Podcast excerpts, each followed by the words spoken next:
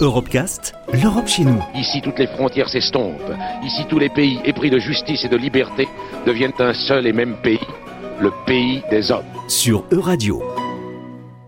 Les violences étaient psychologiques, euh, harcèlement, euh, moral, euh, jamais de violence physique. Elles ont été quelquefois limites. J'ai subi euh, des violences physiques, des violences psychologiques. Pendant 25 années. 25 années.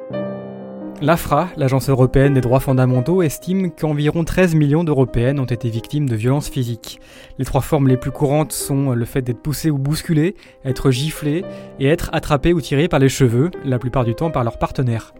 Partout en Europe, de nombreuses associations locales accueillent ces femmes en mettant généralement en place un service d'écoute, un accueil de jour et un service d'hébergement d'urgence. C'est le cas de Solidarité Femmes Loire-Atlantique. Emmanuelle Beauchesne est la coordinatrice de l'association. On accueille les femmes qui sont victimes de violences verbales, psychologiques, physiques, économiques, sexuelles, administratives. Et les violences psychologiques, elles sont de toute manière systématiquement présentes. La difficulté pour les femmes qui ne vivent que des violences psychologiques, ça va être d'apporter la preuve de ces violences.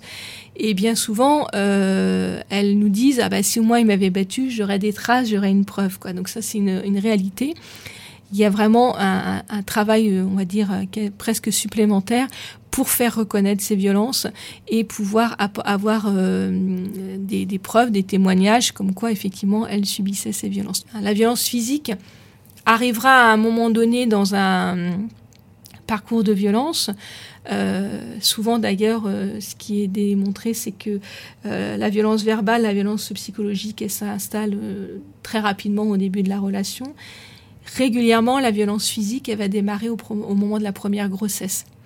Parce qu'il va y avoir l'arrivée d'un tiers dans cette relation et euh, le conjoint ne va pas accepter, et même s'il y a un désir d'enfant, ça va venir bousculer la relation qu'il a mis en place. Et l'homme violent va alors souvent adopter un double visage, violent dans l'intimité et mari modèle en société. Très très très régulièrement, notamment lors des groupes d'échange, les femmes nous disent oui, mais si vous rencontrez monsieur, vous n'allez pas me croire par rapport à ce que je vous raconte. C'est souvent une personne qui se montre très attentive en, en société, charmante, qui va vouloir prendre soin d'elle.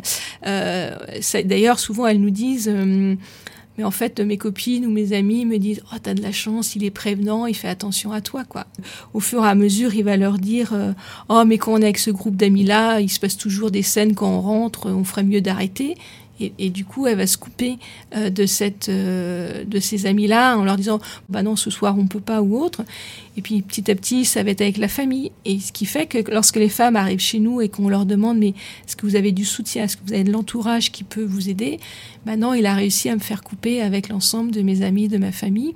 Et il y a des femmes qui se retrouvent vraiment sans aucune ressource euh, lorsqu'elles ont quitté le, le, domicile. Et cet isolement, c'est vraiment une tactique pour avoir une meilleure maîtrise sur la personne elle-même. Donc ça, c'est euh, extrêmement euh, important. Le 3919 est le numéro d'urgence dédié aux violences conjugales. Il est également possible de contacter le 112, valable dans toute l'Union européenne.